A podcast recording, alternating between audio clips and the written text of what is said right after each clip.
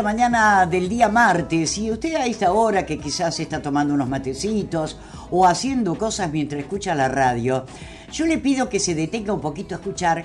No va a ser mucho el tiempo porque bueno, es radio dinámica, los tiempos de radio ya sabemos que siempre son escasos, pero es un tema que, hace rato que nosotros lo venimos abordando.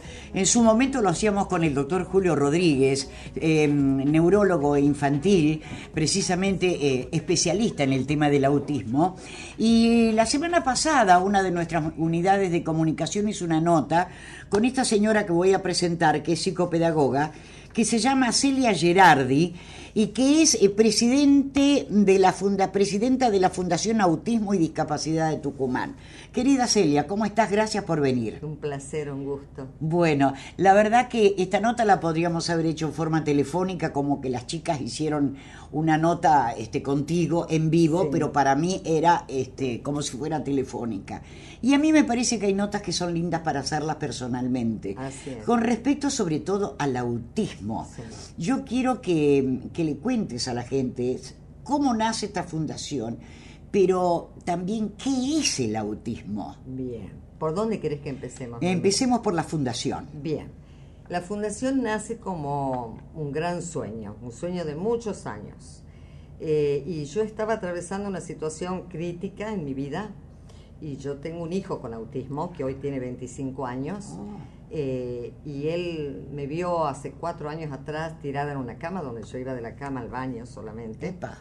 y me dijo, se paró un día en la puerta del dormitorio y me dijo, o te levantás de esa cama y cumplís tu sueño, o te quedas ahí y te morís.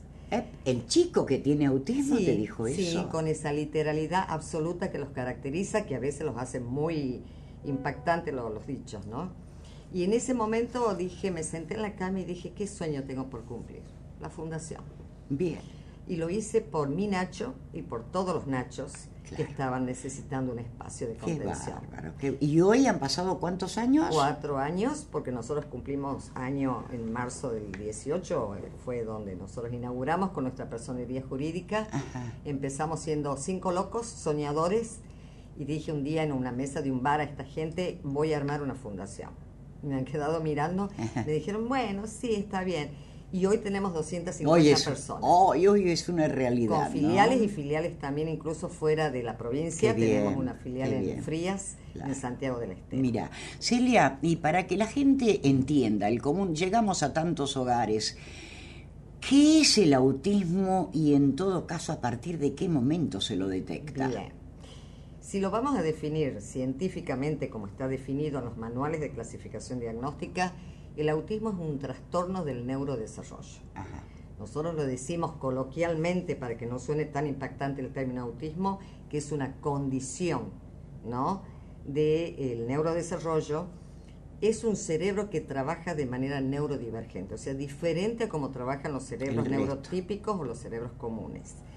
Y esto tiene que ver, porque la gente dice, es la enfermedad o yo le doy tal medicamento a mi hijo y se cura del autismo. No, el autismo no se cura, es una condición de vida que eh, empieza a ese cerebrito ya a conformarse funcionalmente desde el primer trimestre del embarazo de la mamá. Desde el primer trimestre. Cuando se va conformando Ajá. el tubo neural y el cerebro, ahí se comienza a conformar. Y sabemos que un cerebro para que pueda operar necesita establecer sinapsis neuronal. Total. Entonces, eh, ¿qué es la conectividad entre las neuronas ante un estímulo? Le explico a la audiencia que por ahí no tienen por qué saber tan- Claro. con tanta precisión. Y una persona reacciona inmediatamente. Si hay algo que me está asustando, yo me pongo con las manos sudorosas, se me dilatan las pupilas, empiezo a ponerme nerviosa, ansiosa. Eso es por qué? Porque hay una información del mundo externo que viene, me impacta y yo debo devolver una respuesta. En las personas neurodiversas o personas con autismo, esto muchas veces no se da.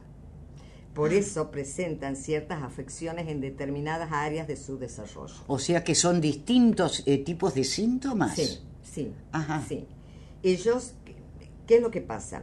Para que exista esa conectividad neuronal necesitamos de una sustancia que circule entre neurona y neurona. Claro. Es como dos cables pelados que para que haya conectividad eléctrica necesitamos tirar un elemento conductor que sería el agua. Acá son los neurotransmisores. Ujú. En ellos están en exceso o en defecto.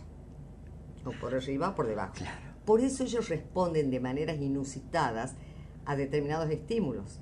Pueden parecer personas totalmente con un aplanamiento afectivo en algo que uno lo ve que tienen mucha obsesión, como jugar con los dinosaurios. Viene el abuelo, le regala el mega dinosaurio, falta que hable el dinosaurio, y el chico capaz que le dice gracias. Nada más. Nada más.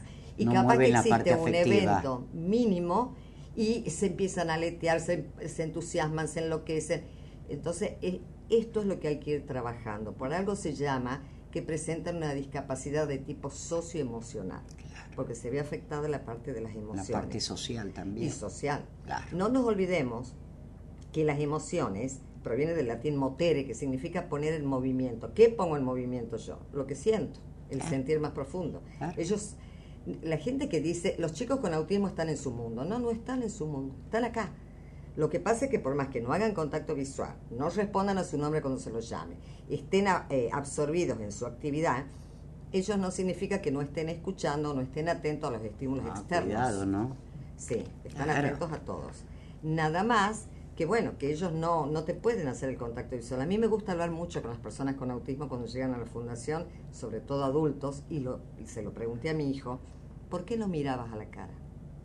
Ah, Y, y él me dice, porque me inhibía. oh, Ellos se inhiben. Entonces ellos lo que hacen es como un barrido visual. ¿No? Te están mirando como así, de, de costado. claro, sí, como claro, uno dice Sí.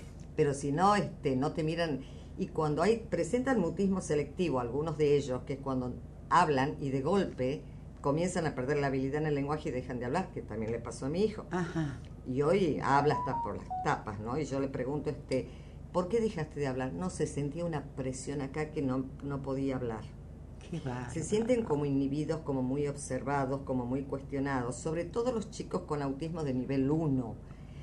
Porque en el autismo tenemos nivel 1, nivel 2 y nivel 3, lo que Epa. antes era el síndrome de Asperger o el autismo Claro. típico de Kanner o los trastornos del desarrollo no especificado. Hoy ya directamente todo es autismo. Ajá. Y el autismo de nivel 1 es un autismo donde los chicos generalmente tienen un coeficiente intelectual promedio o superior a la media y donde los servicios de apoyo que van a necesitar, hablamos de servicios de apoyo a las terapias, Sí. son menos. El nivel 2 es el moderado, que puede estar acompañado por una discapacidad cognitiva, como no, puede estar acompañado por un autismo no verbal, como no, Mm, pero bueno, son chicos que van a necesitar mayor cantidad de servicios de Claro. apoyo. Y el nivel 3 ya son autismo máximo. no verbal, sí, Claro, son claro. severos. Ahora, Celia, teniendo en cuenta tu experiencia hace 25 años atrás, ¿cómo tomaste cuando te dieron el diagnóstico? ¿Vos te diste cuenta? ¿Cómo fue? Y yo fui la mamá loca, porque me dedicaba al autismo, quería tener un hijo con autismo. ¿Cómo Entonces, es eso? Sí, suele pasar. Yo siempre privilegio y empodero a las mamás, porque somos las primeras en darnos cuenta que algo no funciona. Claro. ¿Cómo puede ser? Noemí, a mí me llegó y me emocionó, porque yo, bueno, eh, estuve un tiempito becada en Fundación Autismo Burgos en España capacitándome, y justamente ellos estaban en un proyecto que se llamaba Bebé Miradas. Bebé miradas. Sí, Mm. y un proyecto que ahora ya tiene más de cuatro años. Y a mí me llegó una mamá al consultorio y le dije yo, ¿cuándo te diste cuenta, mamá? Cuando no me miraba al momento de amamantarlo. Ah, O sea, los tres primeros meses. El bebé no hacía contacto visual, los bebés lo ponemos al pecho y, Claro, es- y te miran. Sí, Mm. te miran. Entonces, este, y ahí dije yo, proyecto bebé miradas capísimo, porque desde España estaban, había esta fundación en convenio con un hospital de clínicas para hacer la observación y el seguimiento de los bebés en contacto con su mamá. Ese es en el mejor de los casos. ¿no? que uno puede detectar porque lo detectamos en estadios tempranos Claro, claro. y ya tenemos a favor un cerebro plástico que podemos trabajar. Se puede moldear. Sí. Eh, pero sí, a mí fue Te costó, impactante. fue duro. Fue duro porque no me dieron un diagnóstico de autismo. Es que me imagino que hace muchos años atrás, 25, no se estaría tan avanzado. No, a mí me dieron- En el cotidiano, hablar, este, hace pocos años que se hace hincapié Sí, en sí, esto. gracias y creo Dios. que a partir del tema de los fuegos de artificio, de los ruidos fuertes, tantas se- asociaciones y de de mamás, muchas de asociaciones, papás. sí es verdad. Eso es cierto. Y no, yo a mí me dieron un diagnóstico de psicosis. Entonces yo le dije a la médica psiquiatra, ¿vos te estás escuchando lo que me estás diciendo? ¿Te estás escuchando? pues yo ya tenía ya, si bien soy psicopedagoga, hace 34 años que ejerzo la profesión, me comencé a meter de lleno en el autismo con esto. Eh, por supuesto cambié, cambié y fui por profesionales y demás, empecé a hacer todo un, itinerario hasta que llegué a una institución muy conocida de acá y lo tuvieron evaluando cerca de más de un mes porque hay que evaluar en distintas áreas. Ahora, antes que continúe, Celia, porque tengo entendido que es este, la, terapia es muy costosa. En algunos casos sí. Por eso hay mucha gente que no, que sabe que tiene el autismo, que este, tener un autista en la familia no es cosa fácil, hay que estar preparado para eso, para poder contenerlo y entenderlo. El tema es que, de acuerdo a lo que me comentaba el doctor Rodríguez, que está velando siempre por una ley en la legislatura, para que esto sea abarcativo. Afortunadamente, este, nuestro intendente, Germán Alfaro, ha tenido una iniciativa hermosa de crear ese centro interdisciplinario municipal que va a ayudar a mucha gente sin recursos, pero seguramente no va a ser suficiente, Celia. Va a colapsar.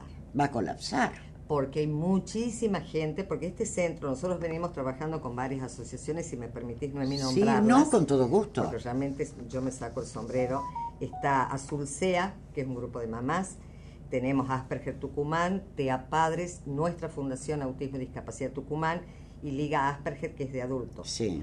Eh, que venimos ya trabajando desde hace más de dos años con el concejal Christian Petersen, quien fue el creador de este proyecto. Lo digo públicamente porque él también públicamente lo manifestó, tiene su hijo con autismo, o sea que él también está viviendo la situación desde su propio lugar. Claro se lo transmitió esto al intendente y a la señora senadora Beatriz Ávila, que se sensibilizaron, sobre todo Beatriz tiene una sensibilidad por el tema de la salud increíble, y dijeron, no, esto hay que poner en funcionamiento cuanto antes. Y comenzamos a trabajar, a trabajar, a trabajar, y hoy, con mucho orgullo, podemos decir que tenemos el primer centro este, interdisciplinario a nivel municipal de todo el país. ¡Epa! Ah, ¡Qué orgullo! bueno. innovación total. Que no solamente va a hacer diagnósticos y tratamientos a personas sin obra social, sino que además va a atender niños, jóvenes y adultos y también va a ser la parte de capacitaciones, talleres para padres, este, la parte de asesoramiento legal y bueno, todo el equipo interdisciplinario. Eso todavía no se inaugura, ¿no? Estamos ahí. Están ahí. Ahí, ahí, ahí. Celia, y la gente se pregunta, en el caso de tu hijo, por ejemplo, él puede tener una novia, él puede hacer una vida como la que hacemos eh, todos. ¿Hay antecedentes de, matrimonios conformados a través de uno de ellos como, como autista? Te cuento primero de Nacho y después te respondo la segunda. Nacho tenía su hipersensibilidad sensorial y visual. Sí. Todo oscuro y todo despacito y le, le estremecía mucho los ruidos. Hoy Nacho con 25 años va a los boliches a bailar con todas esas luces que uno sale enloquecido de ahí. Mareado. Sí, totalmente. Pero obviamente él colapsa después. Tanto estímulo, las, personas con autismo colapsan y es capaz de dormir 24 horas. Eh, trabaja en el Consejo Deliberante. Mira. Estudia licenciatura en comunicación. La vida ah, normal. Sí, practica hockey y hace esgrima. Eh, y me hace todos los trámites que yo necesito. Ah, pero es una eh, cosa preciosa. Maneja sus tarjetas de crédito, el sol, todo. Y la segunda pregunta, tenemos adultos con autismo eh, que están casados, tienen hijos, trabajan, o sea que llevan una vida totalmente común y corriente. Pero a veces la gente me dice, yo podré hacer eso con mi hijo, mi hijo podrá lograr... Depende del grado. Por un lado del grado, pero por otro lado también va a depender mucho de la detección temprana, de la contención familiar, de la aceptación de la condición de ese hijo. Claro. Y de la eh, ser persistente y consecuente con las terapias. Totalmente. ¿Y esas terapias en qué consiste? Brevemente, Celia, ¿cómo son esas terapias? Eh, bueno, primero que tenemos un diagnóstico que lo puede hacer eh, un psicólogo, un neurólogo, un psiquiatra, un médico pediatra especializados en neurodesarrollo, que conozca los hitos del desarrollo. Claro, si no, sería imposible porque un diagnóstico de autismo no se hace a través de ningún, eso quiero que quede claro, marcador biológico. ¿Qué significa esto? Llegan a la fundación papás con un alto de estudios de electroencefalograma, estudios del sueño, estudios de laboratorio, mapeo cerebral. No nos sirve porque el, autismo no se detecta a través de eso. El autismo se detecta a través de la clínica. La clínica es saber ver, pensar y actuar. ¿Qué significa? Yo tengo que estar con el paciente y tengo que trabajar con el paciente, conectarme con el paciente y comenzar a interrelacionarme, ¿no? Y ahí voy observando las conductas, los comportamientos, si hace contacto, si no hace contacto, eh, cómo es su nivel de lenguaje, cómo es su nivel de cognición. Y de ahí se desprende, por supuesto, aplicando ciertas baterías de test también, se desprenden, y de técnicas estandarizadas, se va a desprender un diagnóstico. ¿Qué viene a posteriori? según el diagnóstico del nivel de autismo, a posteriori vienen las terapias. Porque los papás a veces también abandonan con el diagnóstico. El diagnóstico es simplemente un punto de partida. Claro. ¿no? Es un comienzo. exacto. La terapia psicológica con orientación cognitiva conductual, porque está visto que mm. eh, la línea psicoanalítica no va con el autismo. Es lo que hace la doctora Figueroa. Claro, claro la línea de la cognitivo-conductual. Exactamente. Eh, desde el punto de vista fonoaudiológico, con orientación en neurolingüística, y la terapista ocupacional con orientación en integración sensorial. ¿Y eso es todos los días? No, eso muchas veces requiere dos veces a la semana o una vez a la semana, según la necesidad del paciente. Claro, Muchas veces también aparece el médico psiquiatra cuando es necesario medicar al paciente, porque no nos olvidemos. Eso iba a preguntar. ¿Toman medicamentos? En algunos casos sí, sí, en algunos casos toman, ¿por qué? Porque ellos tienen baja tolerancia a la frustración, eh, les resulta las situaciones, esto de más luces, menos ruido, las situaciones de crisis pueden llegar a lesionarse o pueden llegar a lesionar a terceros, pero no premeditadamente, sino por una cuestión de poder zafar de una situación que le genera una tensión y mucho estrés. Hay que tener en cuenta, Noemí, que eso genera tensión psíquica, es un dolor psíquico. Y al no poder procesarlo, necesitan estabilizadores de conducta, ¿no? O de ánimo. Entonces, bueno, requiere medicación. También suelen presentar en la gran mayoría de los casos hiperactividad con déficit atencional. Entonces hay que medicarlos para que en la escuela ah. puedan también este, incorporar todos los conocimientos de la manera más efectiva posible. Claro. Nosotros desde la municipalidad hemos capacitado, por otro lado, no sé si recuerdan el video este que se viralizó de la mujer policía sí, en, Buenos Aires. cómo bajó un chico con autismo y la mamá le decía, tiene autismo.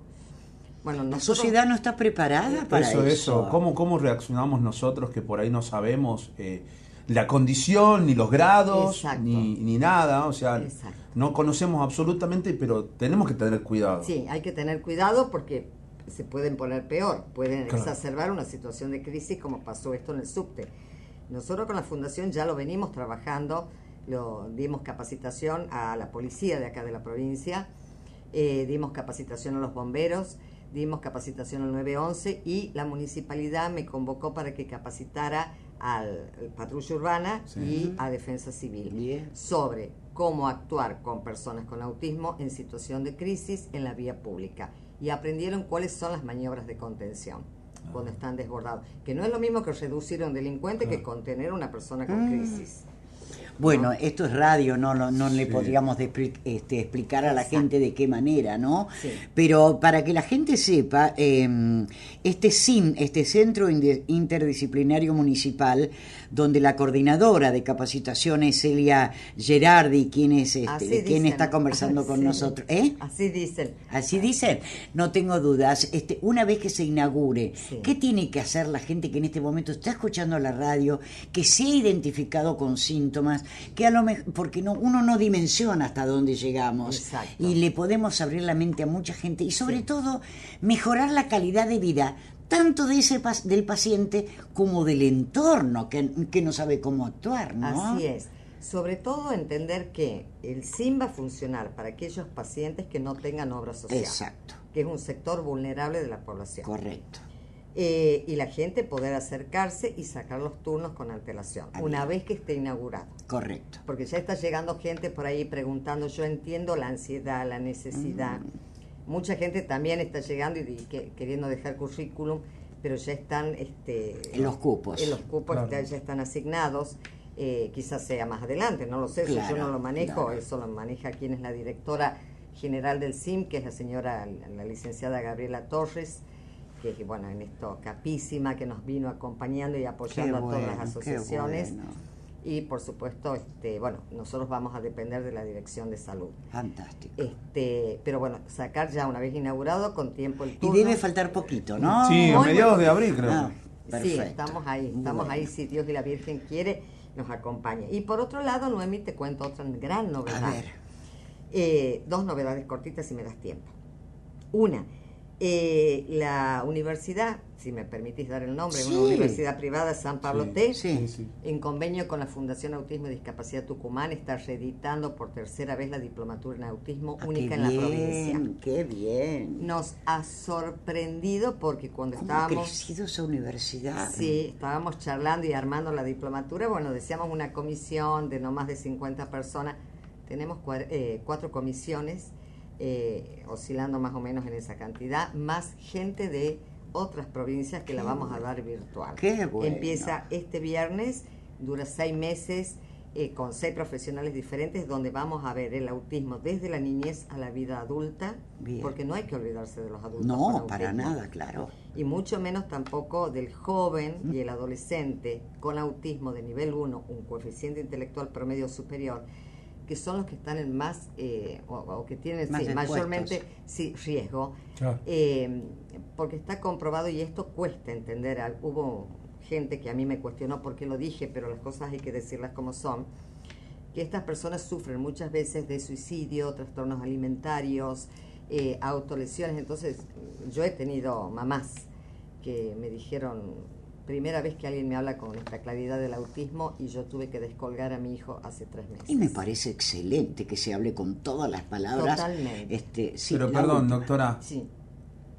¿Se puede dar que hoy personas adultas internadas o diagnosticadas con alguna patología psicológica o psiquiátrica sean autistas? Sí, sí. Nosotros, Además de eso, también se presentan cuadros como el autismo sindrómico, en el caso del síndrome de Down, van asociados al claro, Claro, ¿no? Chicos con síndrome de Down que tienen autismo sindrómico. No está como condición en sí, sino como un síndrome aparejado a. Eh, mira esto, eh, Noemí, ¿puede un niño de 14 años tener algún tipo de autismo sin que se sepa? Porque es un niño solitario, le cuesta relacionarse con sus padres, tiene acciones repetitivas, camina solo en la oscuridad, le gusta estar mucho tiempo solo. Sí. Puede ser. Sí, se puede. Disculpe, estoy escuchando a la señora. Eh, dice. Eh, que utilice un lenguaje más cotidiano, ah, porque dice, este, apenas contamos para vivir el día a día, la señora seguro tiene un buen pasar. Este, eh, hay combos baratos para la rehabilitación, va a ser gratis. Sí, por eso justamente te estamos difundiendo lo del SIM. Claro. Qué hermosa charla, cómo se aprende, es que esa es la idea.